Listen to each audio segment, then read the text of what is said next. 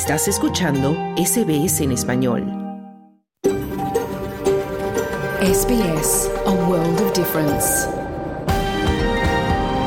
You're with SBS Spanish on mobile, online and on radio. Estás con SBS en español, en tu móvil, por internet, en tu radio. Hola, ¿qué tal? Muy buenas tardes y bienvenido a SBS Audio Australia en Español. Mi nombre es Esther Lozano. Este jueves 1 de febrero del 2024 te saludo desde nuestros estudios en el norte de Sydney, en la tierra tradicional del pueblo Cammeraygal. Y desde Melbourne, tierra del pueblo Orangery, Noelia Blasco con las noticias. En SBS Spanish reconocemos la conexión continua e inquebrantable de los pueblos aborígenes y de los isleños del estrecho de Torres con sus tierras. Hoy en el programa vamos a abordar los incidentes neonazis ocurridos en Sydney en los últimos días y las preocupaciones de las autoridades de que la ideología esté ganando popularidad en Australia. Hablaremos de los traumas infantiles que pueden ocurrir por diversos motivos y te presentaremos las herramientas adecuadas para ayudarles a superarlos. Y en la parte cultural tendremos al maestro guitarrista Paco Lara, quien será parte de un festival que une por primera vez en Australia el placer de los vinos de Jerez y la música flamenca. Todo esto y deportes hasta las 2 de la tarde, pero primero vamos al boletín de noticias con Noelia Blasco.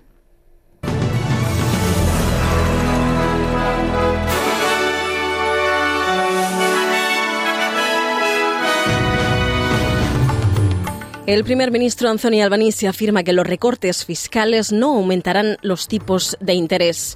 Los ministros de Asuntos Exteriores y de Defensa de Australia recibirán hoy a sus homólogos en Melbourne y Hospital, que trató a víctima de ataque de tiburón, se disculpa por publicar sus fotos en redes sociales sin su consentimiento. Estos son los titulares de este jueves 1 de febrero.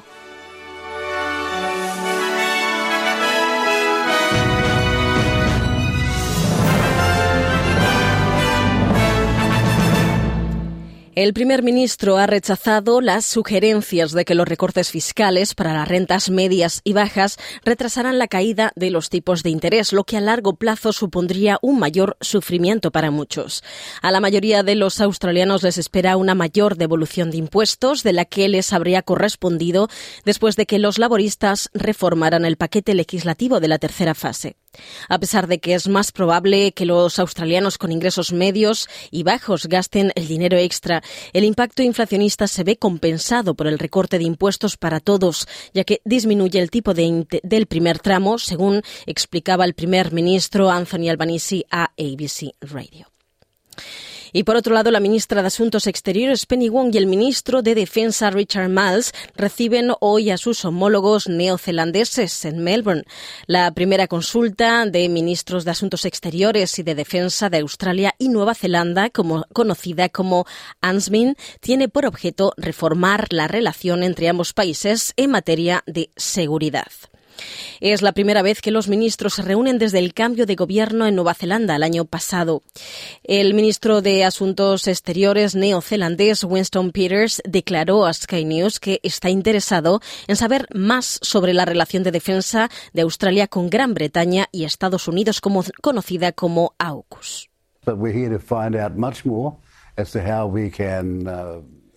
Estamos aquí para saber mucho más sobre cómo podemos entender esa relación y potencialmente formar parte de ella, decía. Por otro lado, el laborista y firme defensor de la privatización Michael Egan ha fallecido a los 75 años de edad tras una carrera política en la que fue el tesorero más longevo de la historia del estado de Nueva Gales del Sur. Egan fue tesorero durante una década en la que logró una sucesión de superávits tras la llegada de los laboristas al poder en 1995 junto a Bob Carr, el primer ministro que más tiempo ocupó el cargo. El tesorero de Nueva Gales del Sur, Daniel Mockey, elogió esta mañana a Egan por haber eliminado casi por completo la deuda pública y, haberse, y haber realizado grandes inversiones para mejorar los servicios esenciales e infraestructuras. El señor Egan representó al distrito de Cronulla antes de pasar a la Cámara Alta del Estado. Y el gobierno australiano, por otro lado, ha anunciado la imposición de sanciones a cinco entidades directamente vinculadas con el régimen militar de Myanmar. La ministra de Asuntos Exteriores, Penny Wong, afirmaba que esta decisión es una respuesta a la persistente represión del régimen contra el pueblo de Myanmar, la escalada de violencia y el deterioro general de la situación política, humanitaria y de seguridad en el país. Los dos bancos que facilitan las actividades del régimen, Myanmar Foreign Trade Bank y Myanmar Investment and Commercial Bank, Bank se enfrentarán a sanciones financieras. Además, tres entidades responsables del suministro de combustible de aviación al ejército de Myanmar, Asia Sangrab, Asia Sun Trading Co. y Cargo Link Petroleum Logistics, también estarán sujetas a restricciones financieras. Y por otro lado, el Hospital de San Vincent ha pedido disculpas a la víctima de un ataque de tiburón después de que aparecieran en las redes sociales unas imágenes horripilantes de ella que que parecían haber sido tomadas en el propio servicio de urgencias del hospital. Lauren O'Neill resultó gravemente herida cuando un tiburón le mordió en la pierna mientras nadaba cerca de un embarcadero en Elizabeth Bay, en los, eh, en los suburbios del este de Sydney, el lunes por la noche. Esta misma mañana aparecían imágenes de la pierna ensangrentada de O'Neill mientras recibía tratamiento médico de urgencia en el hospital. Sam Vincent han emitido un comunicado en el que afirma que se toma muy en serio las obligaciones de privacidad de los pacientes y que está, y está investigando el asunto con carácter de gran prioridad. La señora O'Neill pidió ayer privacidad tras dar las gracias al personal médico y a todos los que habían acudido en su ayuda y dos hombres han sido acusados de incendio provocado por un incendio que destruyó la tienda de Cofield de la cadena Burger Tory en Melbourne el 10 de noviembre del año pasado. El incendio provocó un violento enfrentamiento entre partidarios de Israel y Palestina. Un hombre fue rociado incluso con gas pimienta por la policía y otro denunció haber recibido heridas eh, tras ser golpeado por una piedra durante el incidente. En un principio, el propietario de la hamburguesería afirmó que el incendio era un delito de odio relacionado con su participación en una manifestación a favor de Palestina, pero ahora la policía asegura que no hay pruebas de que tuviera una motivación racial o política. Y Sudáfrica ha comunicado al Consejo de Seguridad de Naciones Unidas que las conclusiones de la Corte Internacional de Justicia y de la Corte Penal Internacional demuestran que Israel actúa en contra de sus obligaciones internacionales, incluidas las derivadas de la Convención sobre Genocidio. El fallo del tribunal del viernes citaba una serie de declaraciones de dirigentes israelíes como prueba de incitación y lenguaje deshumanizado contra los palestinos. Mathu Giorgini es embajador de Sudáfrica ante las Naciones Unidas. The actions that we are all witnessing daily by Israel las acciones que todos presenciamos a diario por parte de Israel violan el derecho internacional, incluida la Carta de las Naciones Unidas, la Convención de Ginebra y todos sus protocolos. Como ya he dicho antes, Hamas también ha violado el derecho internacional con sus ataques y secuestros de civiles inocentes, decía la embajadora. Brett Jonathan, por otro lado, eh, Brett Jonathan Miller es el embajador adjunto israelí ante la ONU. The very attempt to level the charge of genocide against Israel is an outrageous distortion of the Genocide Convention. El mero intento de acusar a Israel de genocidio es una escandalosa distorsión de la Convención sobre Genocidio. Es un intento de vaciar la palabra de su fuerza y su significado y de convertir la propia Convención en una herramienta de terroristas que desprecian totalmente la vida y la ley contra quienes intentan defenderse de ellos, decía. Riyad Mansour, embajador palestino, afirmaba que el tribunal ofrecía una rotunda reprimenda, reprimenda a las afirmaciones de que el caso de genocidio contra Israel carecía de fundamento. Y por otro lado, el consejero delegado de Meta, Mark Zuckerberg, ha pedido disculpas a las familias que asistieron a una audiencia en el Senado estadounidense sobre el impacto que las redes sociales tienen sobre los niños. La disculpa se produjo después de que los senadores relataran historias de joven que se quitaron la vida tras ser extorsionados por dinero después de compartir fotos con depredadores sexuales.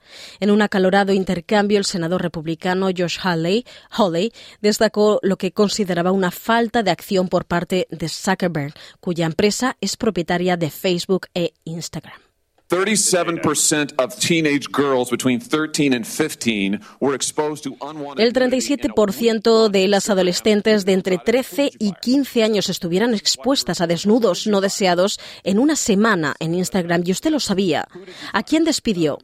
Senador, esta es la razón por la que estamos construyendo estas herramientas. Pero sí, sí, pero ¿a quién despidió? preguntaba. Senador, eso no creo que sea. ¿A quién despidió? le preguntaba. No voy a responder a eso. Eso es porque no despidió a nadie, decía. El senador Hawley eh, instó a Zuckerberg a pedir disculpas a las personas que asistieron a la audiencia sosteniendo fotos de sus hijos que, según ellos, fueron perjudicados por las redes sociales. Zuckerberg se dirigió a las familias asegurando que lamentaba lo sufrido.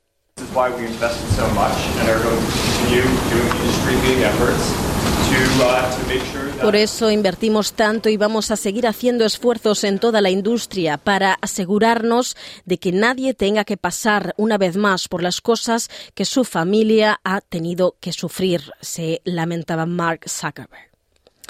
Y por otro lado, el exciclón tropical Kareli seguirá causando estragos con más lluvias torrenciales eh, que inundarán el noroeste del estado de Queensland. Existe incluso una probabilidad baja, eso sí, de, de que se vuelva a convertir en perdón, de que se vuelva a convertir en ciclón en el Golfo de, eh, en el Golfo de Carpintería. Kirili está cerca de Mondisa y se dirige hacia Gulf Country días después de impactar por primera vez en la costa cerca de Townsville. La Oficina de Meteorología asegura que el sistema podría moverse por el Golfo hoy, pero calificó a menos de un 5% de posibilidades de que se forme de nuevo el ciclón. Es más probable que regrese al sur el viernes y se mueva a a través del oeste del estado de Queensland, trayendo fuertes lluvias, eso sí. Hay además advertencias de tiempo inestable para el noroeste y el país em, con caídas de seis o, eh, con caídas de entre 90 y 150 mililitros de lluvia.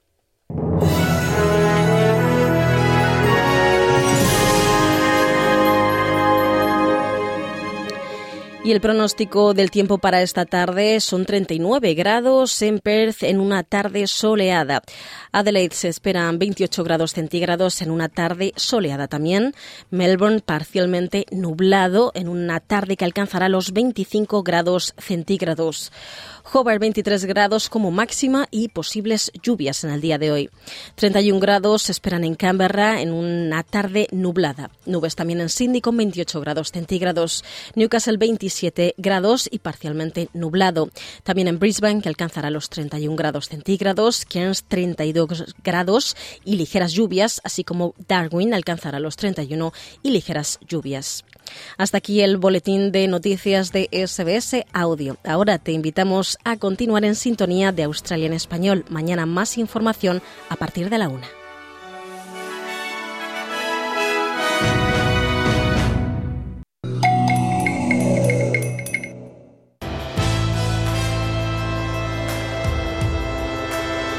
Bienvenidos. Aquí comienza SBS Audio. Australia en español. Muy buenas tardes y bienvenidos al programa de hoy. Es un gusto compartir contigo este rato de la tarde. Este jueves, primer día del mes de febrero del 2024, vamos a hablar de cómo los traumas infantiles pueden afectar a los niños que los sufren y te vamos a presentar herramientas para ayudarles a superarlos. Vamos a explorar la relación entre los sabores de los vinos españoles de Jerez y la música flamenca. Esto de la mano del maestro guitarrista Paco Lara, quien nos habla de un festival que une por primera vez en Australia estos dos placeres. Tendremos también la información deportiva de la jornada, pero primero, Sydney ha sido testigo de incidentes neonazis durante tres días consecutivos durante el fin de semana del Día de Australia, lo que provoca temores de que la ideología esté ganando popularidad en Australia. ¿Quiénes son las personas que están detrás de estos incidentes? ¿Y deberíamos preocuparnos por un posible aumento del neonazismo? Soy Esther Lozano y esto es SBS Spanish, Australia en español.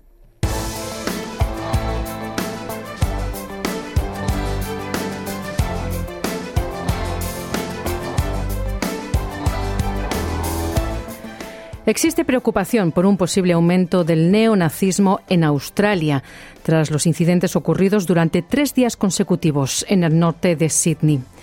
El primer incidente ocurrió el día de Australia, el viernes 26 de enero, cuando alrededor de 60 hombres encapuchados, en su mayoría enmascarados y con ropas negras, fueron interceptados en la estación de North Sydney por más de 20 agentes de policía. La policía dijo que el grupo ocultó sus rostros y portaba escudos y una bandera. La operación resultó con seis arrestados y otros 55 hombres multados por comportamiento ofensivo.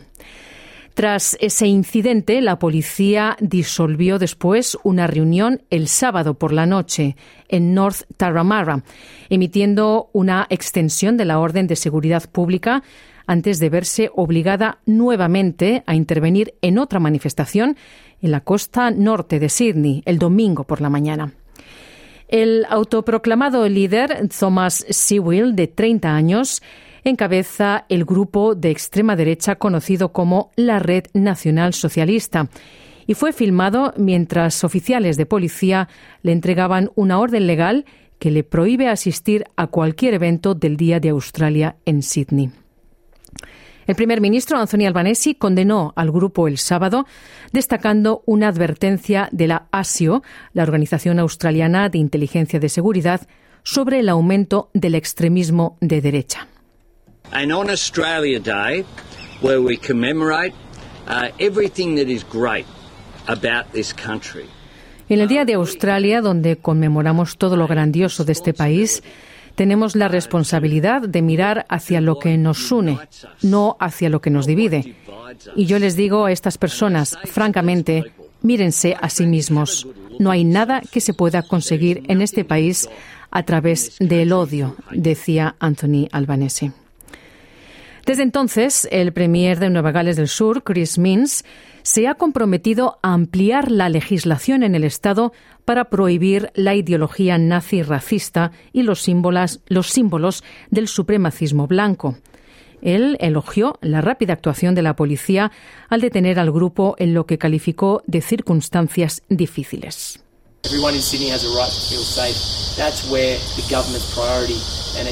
Todo el mundo en Sydney tiene derecho a sentirse seguro. Ahí es donde ha estado la prioridad y la agenda del gobierno para que estos idiotas, así como sus líderes, que obviamente tienen esta forma de ideología demencial, se enfrenten con toda la fuerza de la ley y se muestre tolerancia cero, decía el premier de Nueva Gales del Sur. Se ha especulado que este grupo viajó desde el estado de Victoria, que ha sido testigo a su vez de una serie de incidentes neonazis en los últimos meses. La doctora Kath Ross es investigadora independiente del extremismo de extrema derecha y desacredita esta idea. Ella dice que más miembros del grupo eran de Nueva Gales del Sur que de Victoria, citando una larga presencia del neonazismo en Nueva Gales del Sur. In actual fact, what we can see on the weekend, it's a national issue where de hecho, lo que pudimos ver el fin de semana es un problema nacional en el que neonazis de toda Australia se reunieron en Sydney. Y de hecho, hubo más neonazis de Nueva Gales del Sur que de Victoria el fin de semana. Así que creo que los habitantes de Sydney deberían estar preocupados y deberían reconocer que también tienen un problema neonazi en curso, decía la doctora Kath Ross. Por su parte, Greg Barton es profesor de política islámica global en la Universidad de Deakin y dice que si bien estos incidentes aislados son horribles, no representan una amenaza inmediata para la seguridad de Australia. Él dice que la Red Nacional Socialista ha existido durante mucho tiempo y que no ha crecido de forma dramática o exitosa. So as to why the National Socialist um, movement did this stunt, and it is a stunt. That's typically what they do. They, they dress up provocatively en cuanto a por qué el movimiento nacional socialista hizo esta actuación, y es una actuación, esto es lo que suelen hacer, se visten provocativamente y hacen saludos a Hitler y tratan de agitar una bandera con la esvástica o cualquier otra cosa que sea provocativa en un lugar público. Por supuesto que el viernes tuvimos el Día de Australia. Al día siguiente tuvimos el Día de Conmemoración del Holocausto, que es 79 años después del cierre de Auschwitz lo cual es realmente evocador. Es un fin de semana largo, por supuesto, con el Día de Australia. Entonces, desde su punto de vista, este es el momento en el que la gente está prestando atención a este tipo de acrobacias. Y otro fin de semana normal tal vez no habrían recibido la misma atención, decía el profesor Barton. Pero eso no quiere decir que no sean indicativos de un problema mayor que incluye a los movimientos políticos de extrema derecha a nivel mundial. El profesor Barton dice que los gobiernos de todo el mundo están siendo testigos de un aumento en la popularidad de las ideologías supremacistas blancas y de extrema derecha, citando lo que describe como nacionalismo fascista bajo el presidente de Turquía, Recep Tayyip Erdogan, y las preocupaciones sobre el sentimiento antidemocrático de Donald Trump en los Estados Unidos como ejemplos. The bad news is there are bigger issues uh, domestically and globally that we need to pay attention to. The reason I think we need to be worried is if you look at uh, La mala noticia es que hay problemas más importantes a nivel nacional y mundial a los que debemos prestar atención. La razón por la que creo que debemos preocuparnos es que si nos fijamos en el epicentro del nazismo y ahora del neonazismo es Alemania. Allí vimos grandes manifestaciones de protesta contra el partido político mayoritario, Alternative für Deutschland, que ha crecido con tanta fuerza que probablemente desempeñará un papel cada vez más importante en futuros gobiernos. Eso es realmente inquietante, decía el profesor Barton. Él dice además que mucha gente no se da cuenta de que este grupo está vinculado a una red global de extremistas de extrema derecha que no están tan interesados en la política y que adoptan una mentalidad más de tribu. They're interested in setting up a new society. So they don't follow the electoral politics quite so closely. La doctora Ross dice que están interesados en establecer una nueva sociedad, así que no siguen tan de cerca la política electoral, pero el modelo que utilizan es un modelo que tiene mucho éxito en Europa, llamado modelo de club activo, y es un modelo que viene de California en realidad, donde los hombres se reúnen para lo que ellos llaman entrenar y hacer tribu, que significa entrenar, cómo aprender a luchar, ponerse en forma, y tribu, cómo formar una tribu, cómo formar un grupo. Así que la filosofía de entrenar y hacer tribu del modelo de club activo ha tenido mucho éxito en Europa. De hecho, algunos de los líderes de aquí han estado recientemente en Polonia para el Día de Encuentro Nacional de los Nacionalsocialistas, decía la doctora Ross. En 2022, el gobierno de Nueva Gales del Sur se convirtió en el segundo estado en Australia, después de Victoria, en prohibir los símbolos nazis, incluido el ondear intencionalmente una bandera nazi o exhibir memorabilia con esvásticas nazis. Estos actos, según la ley, pueden resultar en penas de cárcel de hasta un año, junto con una multa de más de 100.000 dólares. El premier Mins se ha negado a comentar sobre los informes de que los miembros del grupo eran funcionarios públicos y dijo que dejaría los asuntos de identificación en manos de la policía. Pero dice que se está probando en los tribunales si la legislación existente podría aplicarse a los gestos con la mano vinculados a esa ideología fascista, el saludo nazi, y agregó que si la barrera legal no está clara, el Gobierno impulsará una legislación para prohibir la ideología nazi racista y los, y los símbolos de supremacía blanca en Nueva Gales del Sur.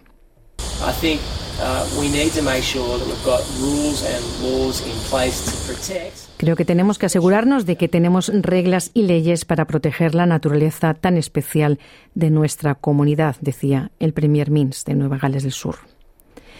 Y leyes como la prohibición del saludo nazi son importantes para ayudar a la policía a presentar cargos, como explica el profesor Barton, pero insiste en que la defensa de la democracia debe ser nuestro mayor objetivo como sociedad australiana.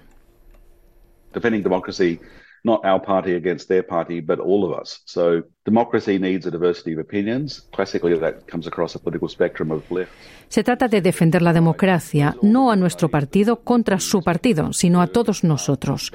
Por lo tanto, la democracia necesita una diversidad de opiniones. Tradicionalmente eso se encuentra en un espectro político de izquierda, centro y derecha. Todas esas son ideas legítimas que deben ser respetadas y preservadas. Pero tenemos que ser muy cautelosos con los que están en el extremo del espectro y en un momento dado los extremos del espectro se unen. Así que la gente puede estar actuando en nombre de una causa supuestamente de extrema izquierda y terminar haciendo tácticas de extrema derecha. El tipo de demonización y deshumanización del otro es algo así como el punto de encuentro, decía el profesor Barton. Y la doctora Ross añade que el apoyo de la comunidad es vital para evitar que los hombres jóvenes en particular se radicalicen por estas ideologías extremas de derecha. Dice que si bien las leyes pueden ayudar a demonizar las acciones de estos grupos, Australia necesita desesperadamente programas de apoyo para prevenir la radicalización.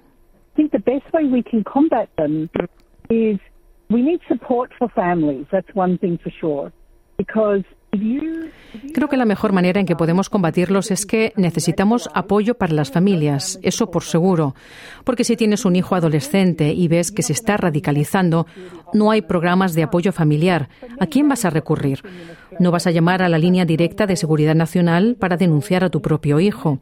Para mí, eso es lo que falta en Australia. Podemos hablar de leyes estrictas y de si las leyes se usan, se implementan o no. Pero en última instancia, para hacer frente a este tipo de extremismo y reclutamiento, necesitamos muchos, muchos más recursos para apoyar a las personas que rodean a estos jóvenes y ayudarles a alejar a los jóvenes de este tipo de grupos, decía la doctora Ross, que ya está terminando esta historia producida por Catriona Stirat para SBS News. Estás en SBS Audio, Australia en español. Vamos a hacer ahora una breve pausa y enseguida volvemos con más. SBS en español en tu móvil, internet y en tu radio. La experiencia de emigrar cuando se hace en familia puede traer consigo experiencias traumáticas para los niños. Las pérdidas emocionales, los nuevos desafíos y otro tipo de experiencias les pueden afectar. Sin embargo, con la asistencia adecuada, un niño puede recuperarse de los traumas. Y como es de esperar, los padres y cuidadores desempeñan un papel crucial en ayudar a los niños a recuperar un sentido de seguridad y bienestar. Nuestro compañero Camilo Montoya nos trae este informe en el que se proporcionan algunas estrategias para que los padres y cuidadores apoyen la recuperación del niño.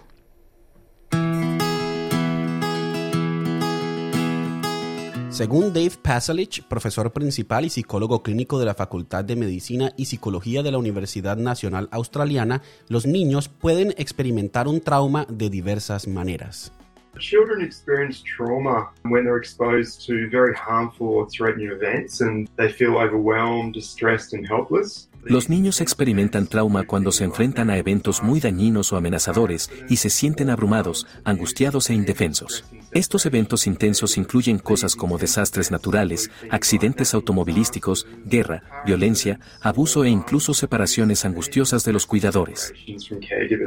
Catherine Salamanca, psicoterapeuta y psicoanalista de la Universidad Javeriana de Colombia y analista practicante en consulta particular en Barcelona, España, explica el concepto de trauma y su impacto en los niños. Cuando el yo supera la capacidad de contención, es decir, que el evento traumático supera lo que el niño puede soportar. La primera infancia de los 1 a 5 años no tiene un yo desarrollado entonces eso quiere decir que si el evento traumático sucede en estos primeros años, el niño no puede elaborarlo por sí mismo, no se va a, elaborar este trauma, así que no se van naturalmente.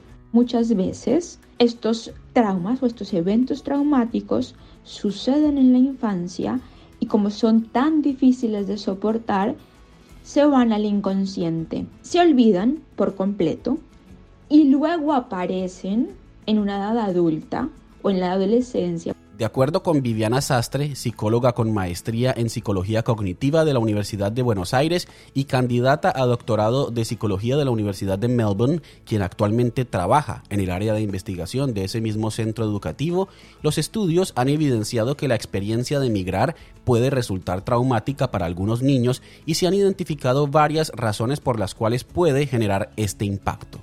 La primera de ellas es la separación familiar aunque los niños por lo general migran con su familia nuclear, eh, en el país que dejaron está su red de apoyo eh, más representativa, que son pues los amigos, los, familiares, los abuelos, digamos, los primos. Y esto hace que em, cuando los niños están distanciados de sus seres queridos, puede ser de manera temporal o permanente, pueden llegar a generar sintomatología ansiosa o angustia emocional y en muchos casos generan digamos que procesos de duelo. El segundo está relacionado al cambio cultural y todo el proceso de adaptación a un nuevo entorno, pero además todo lo que tiene que ver con el cambio lingüístico. Y esto no solamente obedece a que en el otro país se abre en otro idioma, sino que justamente todos esos estilos de comunicación que el mismo contexto eh, le permite a una persona entender cómo moverse en esos espacios. La tercera está relacionada con la incertidumbre legal. Entonces no es desconocido que al hacer un cambio de un país al otro, pues existen unas regulaciones de migratorias, de aplicación de visa, pues también los niños empiezan a hacer lectura de una inestabilidad, de que al parecer este no es su país y al parecer de repente en cualquier momento se tienen que ir o tienen tantos días para poderse irse o no se sabe cuál va a ser el resultado de la, de, la aplicación de la visa. Entonces esto también va a generar un impacto eh, en la salud mental de la población infantil. El psicólogo Pasalich explica que el trauma, especialmente cuando se experimenta durante periodos críticos de desarrollo, puede afectar profundamente la estructura y función del cerebro. Essentially, when a child's exposed to trauma, the whole world is flipped upside down. So what used to be safe is now dangerous and scary. Esencialmente, cuando un niño está expuesto al trauma, su mundo se da vuelta. Lo que solía ser seguro ahora es peligroso y aterrador. Sabemos que el trauma puede afectar el cerebro de los niños y el desarrollo socioemocional, pero también su bienestar a largo plazo. En general, el trauma puede afectar cómo se comportan, cómo piensan, cómo se sienten y cómo se relacionan con los demás.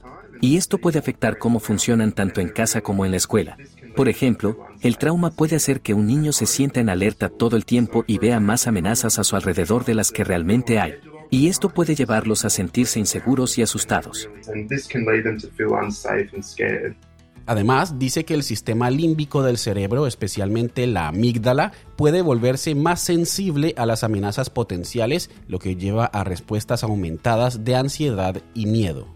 Children who experience prolonged exposure to traumatic events really shift into survival mode in their brain and their body. Los niños que experimentan una exposición prolongada a eventos traumáticos realmente entran en modo de supervivencia en su cerebro y su cuerpo, y lo hacen para adaptarse al caos y al peligro constante. Entonces, si un niño está expuesto a mucha violencia en el hogar, digamos, pueden volverse más alertas o hipervigilantes en su cuerpo durante la mayor parte del día, incluso cuando la violencia no está ocurriendo.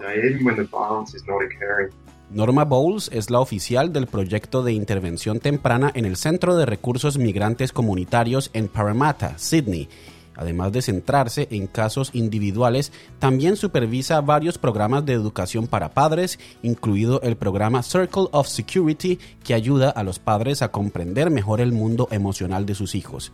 Bowles afirma que durante sus 17 años de trabajo en este centro, uno de los desafíos más significativos ha sido ayudar a los padres a reconocer cuándo su hijo está luchando y necesita ayuda.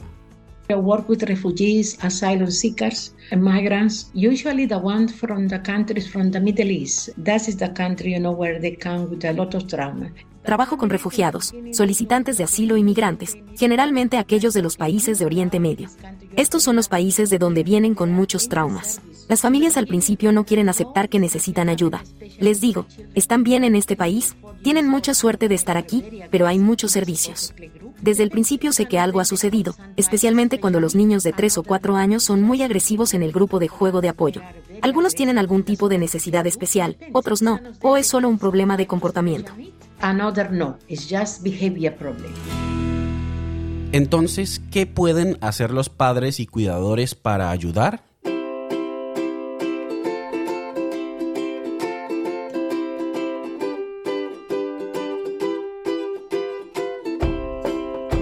La psicoterapeuta y psicoanalista Salamanca cree que en primer lugar los padres y cuidadores deben evaluar su propia salud mental.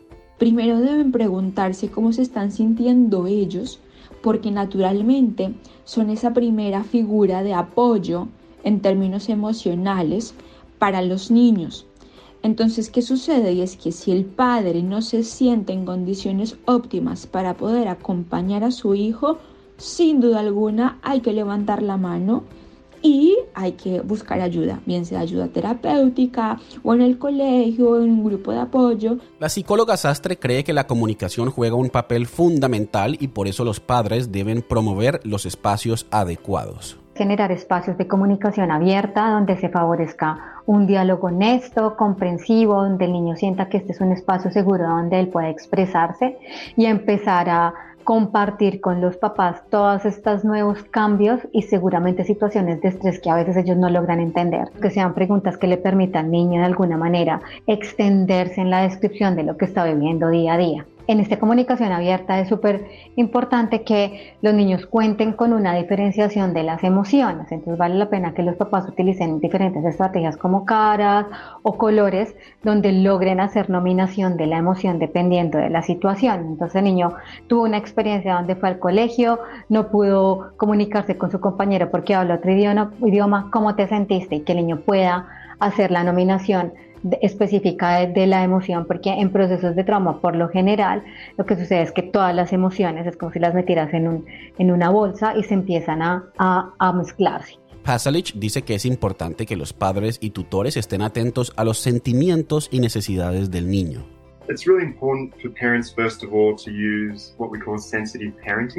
muy importante que los padres, en primer lugar, utilicen lo que llamamos crianza sensible tener curiosidad sobre lo que el comportamiento de su hijo puede estar diciéndole acerca de sus necesidades más profundas. Por ejemplo, si el niño se siente inseguro y percibe que el mundo es impredecible, podría mostrar un comportamiento bastante controlador o incluso agresivo.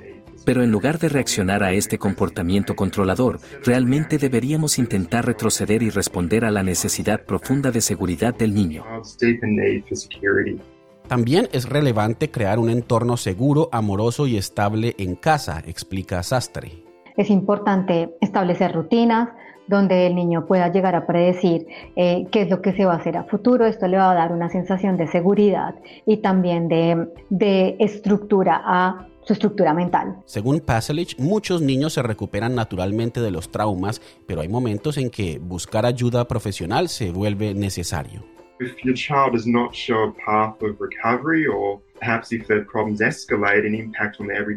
Si su hijo no muestra un camino de recuperación, o tal vez si los problemas se intensifican e impactan en su vida cotidiana, entonces es muy importante buscar ayuda profesional.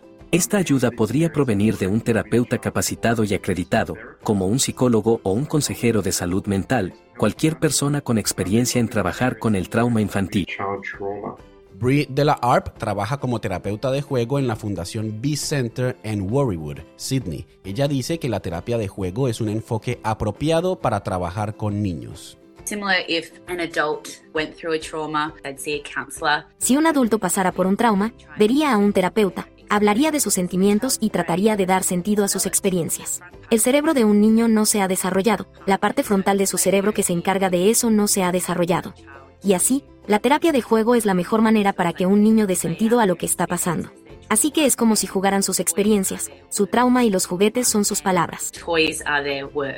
Tiana Wilson, psicoterapeuta y actualmente terapeuta de juego en B Center, explica que la terapia de juego también puede ser efectiva para abordar el trauma histórico. A lot of trauma is held unconsciously and it presents Muchos traumas se mantienen inconscientemente y se presentan cuando las cosas simplemente se sienten incontenibles o cuando somos desencadenados de diferentes maneras. Y así, muchos traumas son históricos y absolutamente se pueden nutrir, sostener, apoyar y curar. No necesita ser una solución inmediata. Obviamente, cuanto antes podamos intervenir y apoyar, mejor.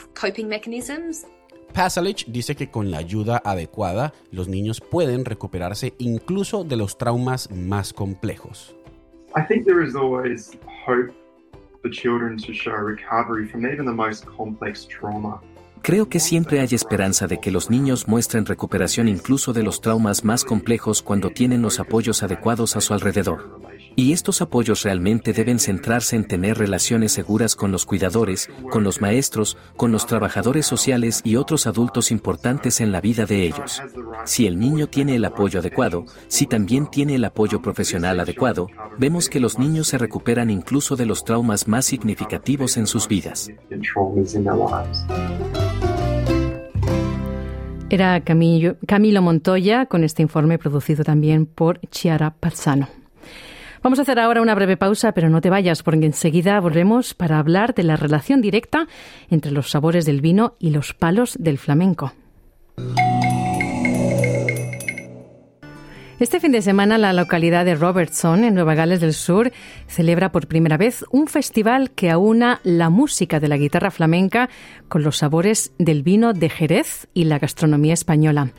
El festival cuenta con el apoyo de la Embajada de España en Canberra, el Instituto Cervantes y la Asociación Gastronómica Eat Spanish. Y precisamente la población de Jerez, en el sur de España, en Cádiz, es donde nació el guitarrista flamenco Paco Lara, quien actuará en el festival y quien es uno de los artistas que profundizó en las relaciones directas de los sabores de estos vinos con los palos del flamenco. Esta mañana conversé con él. Muy bien, Esther. Buenos días. Bien hallado. Háblanos, Paco, lo primero, de, lo que es el vino de Jerez, para los que no lo conozcan, porque tiene un proceso bastante único de envejecimiento, ¿no? Explícanos cuál es ese proceso. Bueno, el vino de Jerez, yo, yo te digo, el vino de Jerez no es porque sea mi tierra, es una obra de arte eh, internacional, vamos, yo diría que es una de las la octava maravilla del mundo. Eh, y, es que tiene un, sistema de soleras. Eh, el vino, digamos, el más joven es el vino fino, que es el vino, primer, el primer vino que sale ¿no? de Jerez, eh, de la uva palomino, pero después ese vino, pues eh, de, ahí, de ahí pasa al amontillado, al oloroso, son diferentes envejecimientos del vino, diferentes clases de vino, ¿no? Tenemos como seis, siete diferentes palos de vino, diferentes vinos. Y el proceso de envejecimiento, pues, eh, especialmente para los olorosos ya, vinos más viejos, o para incluso el brandy de Jerez, ¿no? que es maravilloso, eh, se va pasando un tercio de cada bota, me parece que es, de, de una a otra, y se van mezclando los vinos, se van.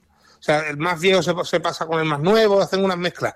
Tienen como las botas de arriba abajo, como cinco niveles, las bodegas. Cuando, cuando tuvo una bodega de Jerez, fíjate que las, botas hay de arriba abajo como cinco o seis niveles, y es que van pasando un tercio de cada una de un sitio a otro y, la madera, el roble americano ese que usan, es importantísimo para, para que el vino coja esa textura y ese aroma, ¿no? Mm. No, soy un gran especialista, pero vamos, para bebérmelo sí soy el número uno.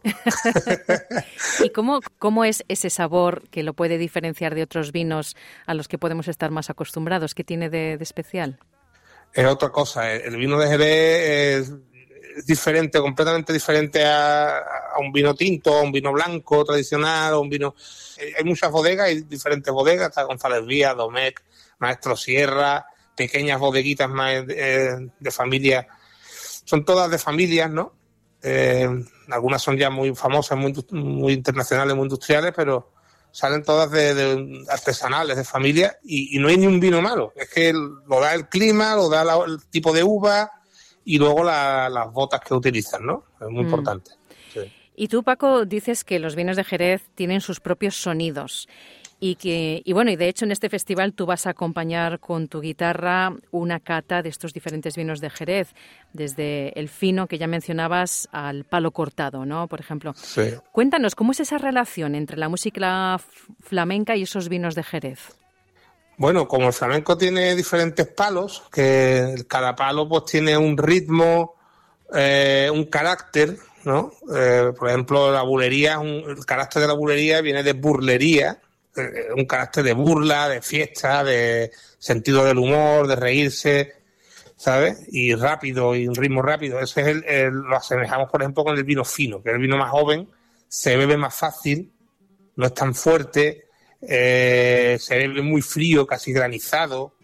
Eh, es un vino de aperitivo, de fiesta, de, encontrarse con amigos a mediodía, ¿sabes? Y ese lo asemejamos con la bulería, que tiene ese carácter, ¿no? Se, se, se, se asemeja Entonces fue esta, esta maridaje entre los, los, palos de flamenco y los diferentes vinos de Jerez, eh, lo ideamos hace unos, unos años eh, allí en Jerez entre, entre periodistas de, vinculados al flamenco y artistas y tal, hablando un día, surgió esto y, y, lo hacemos en Jerez estas catas. Y yo creo que en Australia pues va a ser la primera vez que se hace, ¿no? Entonces, bueno, pues, como decía, el vino fino, por ejemplo, la bulería, la, la soleá, que es un, es un, un palo de flamenco muy, eh, no diría serio, sino profundo, ¿no? Muy profundo y muy melancólico. Eh, lo, podemos asemejar con el amontillado, con el oloroso. Eh, en fin, podemos hacer esos maridajes, ¿no? Con los diferentes palos y los vinos. Y queda muy bonito. Además, la gente, cuando cata el vino y escucha la vez el palo, como que lo, lo, ve, ¿no? Lo, ve. Es una cosa muy abstracta, pero se, se, nota, ¿no? Se, se nota la semejanza. Supongo que esto es también parte de, cómo el arte se puede recibir por diferentes sentidos, ¿no? Claro, es que es más, es que el flamenco aparece determinados palos del flamenco, como la bulería soleá, la seguirilla. Esos palos aparecen en mi tierra Jerez, se inventaron allí. Y, y no se podrían haber inventado sin esos vinos, sin esa manera de vivir de, de la gente de Jerez, que estamos siempre en la calle, con amigos y, el clima, esa manera de, ser del sur de Andalucía, pues, imposible que hubiera aparecido esa música, ¿no? Aparte de toda la influencia musical de, los árabes y de todos los pueblos que han pasado por allí, ¿no? Mm. Pero, pero una parte importante en el flamenco ha sido el vino también. Los artistas flamencos han estado vinculados a la fiesta, al vino y, y entonces pues ahí está el maridaje, ¿no? Excelente. Paco Lara, guitarrista flamenco, muchas gracias de nuevo por tu tiempo con SBS Spanish y por compartirnos esta experiencia tan interesante de cómo pueden maridar el vino y el flamenco. Pues a disfrutar este fin de semana de ese trocito de Jerez que vais a traer hasta Robertson. Muchas gracias, Ted.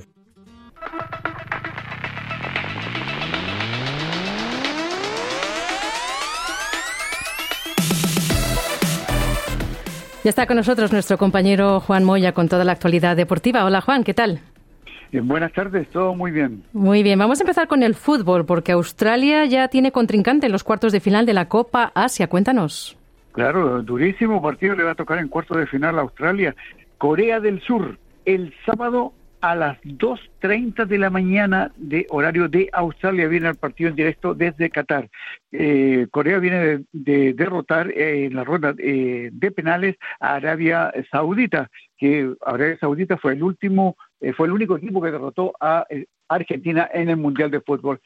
Australia ha criticado por todo el mundo, no ha jugado bien, no ha demostrado bien, pero sí está ahí en cuartos de final y esperar que frente a Corea tenga un buen resultado y avance a semifinales. Bueno, ahí estaremos pendientes y nos vamos de momento a la A-League porque hemos sabido de fichajes, pero también de salidas de jugadores hispanos. Claro que sí. Eh, mañana hay eh, primer eh, partido de la fecha número 15. Brisbane Royals se enfrenta a Wellington Phoenix. Y en Brisbane eh, ha firmado el internacional kiwi Marcos Rojas, que viene de jugar en Colo Colo de Chile. ha firmado por esta temporada.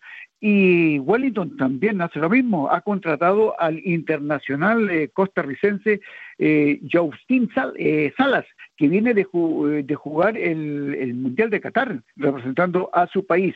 Dos, dos jugadores latinoamericanos estarán ahí presentes. Y lamentablemente en Melbourne Victory, Ray Marchand, español que llegó el 2021, eh, ha dejado el club, eh, no sigue, este año había perdido la titularidad, no era convocado, por lo tanto ha terminado su contrato. Y la otra noticia que viene es que es muy posible que Canberra podría tener un equipo profesional de fútbol en la A-League el 2025. Mm, estaría muy bien. Bueno, nos vamos ahora a hablar del perolímpico sudamericano porque se define mañana el cuarto finalista. Efectivamente, mañana en el grupo A, Venezuela se enfrenta a Brasil. Venezuela está obligado a derrotar a Brasil para poder clasificar a las semifinales. Un empate, una, derrota lo deja fuera y eso permitiría que Ecuador, que está segundo en la tabla de posición en el grupo A, clasifique a, a las semifinales. Mañana vamos a ver. Y el otro partido que es del grupo A Colombia se enfrenta a Bolivia por el honor. Bolivia tiene un punto, Colombia cero. Vamos a ver cuál de los dos equipos termina último en el grupo A, que una pobre campaña en este preolímpico eh, con dos eh, pasajes para llegar a las Olimpiadas de París. ¿Y tenemos resultados de la Liga Española? Respira el Barcelona. Eh, ganó 1 a 0 a los Asuna con gol de Vitor Roque. Entró al campo de juego, convirtió el gol, primer gol de este joven brasileño. Y el Atlético de Madrid sufrió para derrotar al Rayo Vallecano por 2 a 1. Ambos suman 47 puntos, están tercero. Girona es puntero con 55 puntos, Real Madrid con 54 y mañana el Getafe recibe al Real Madrid por un partido de la fecha número 20. Nos vamos ahora al tenis, Juan, porque la española Paula Badosa ha anunciado que se retira. Bueno, se ha retirado por lesión en el campeonato de Tailandia. Está jugando la segunda ronda del campeonato de Tailandia y se retiró en Huaji, en Tailandia, producto de un problema en la parte baja de su espalda. Recordemos que estuvo más de cinco meses sin poder jugar por una por lesión porque sufrió una, fractura, no podía caminar, se recuperó, vino a jugar el Abierto de Australia, eh, jugó, perdió, pero ganó dos partidos y ahora lamentable preocupación en el equipo español porque es una de las candidatas a jugar por la Copa eh, Billie Jean Kim y ojalá que se pueda recuperar y estar eh, presente en las próximas competencias. La otra noticia es que Carlos Alcaraz está entrenando ya en tierra batida porque comienza su gira sudamericana. El 12 de febrero va a jugar el torneo de Buenos Aires donde sale a defender su título y luego en Río de Janeiro a contar del 19 de, de febrero va a participar en esta competencia donde fue finalista. Tiene hartos puntos que sumar, tiene que defender puntos, por lo tanto Carlos Alcaraz, muy motivado, va a Sudamérica y esta vez va acompañado por su entrenador Juan Carlos Ferrero. Bueno, y hay preocupación por la competencia que Arabia Saudita puede suponer, porque está tratando de organizar torneos de tenis. ¿Qué se está hablando, Juan? Claro, eso es lo que se hablaba en el, en el Abierto de Australia y ahora han salido declaraciones de Craig Tyler, director del Abierto de Australia, donde sí indicaba que Arabia Saudita es una potencia, ya sabemos lo que pasado en el golf, ya sabemos lo que está pasando en el fútbol, y ahora eh, podía, no podía ser un, gran escenario, pero sí hacer grandes competencias, motivar a, grandes deportistas que vayan a jugar por millones de dólares. Por lo tanto, eh, es preocupante, a pesar que el gobierno de Victoria ya tiene un contrato hasta el 2046 para organizar el Gran Slam de Asia-Pacífico, pero siempre está la preocupación de que Arabia Saudita pudiese hacer un gran torneo o hacer un Master 1000 en enero a contar del, del próximo año. Y terminamos con Fórmula 1 porque se va a correr en Madrid un campeonato en el 2026, pero se pueden unir otros a la capital. Claro, porque como lo va a hacer Madrid ya en, la, en las motos GP, hay conversaciones, ya se está eh, entre pasillos de que por qué no eh, realizar eh, también las motos GP en Madrid. Y cuando estas cosas, estas noticias llegan así, indudablemente que en el futuro puede ser de que Madrid organice el, Gran Premio de España, tanto de, de motos como Fórmula 1. Bueno, pues ahí veremos qué pasa. Muchas gracias, Juan, por la información deportiva. Buenas tardes, buenas suerte. ¿Quieres escuchar más historias como esta? Descárgatelas en Apple Podcasts, Google Podcasts, Spotify o en tu plataforma de podcast favorita.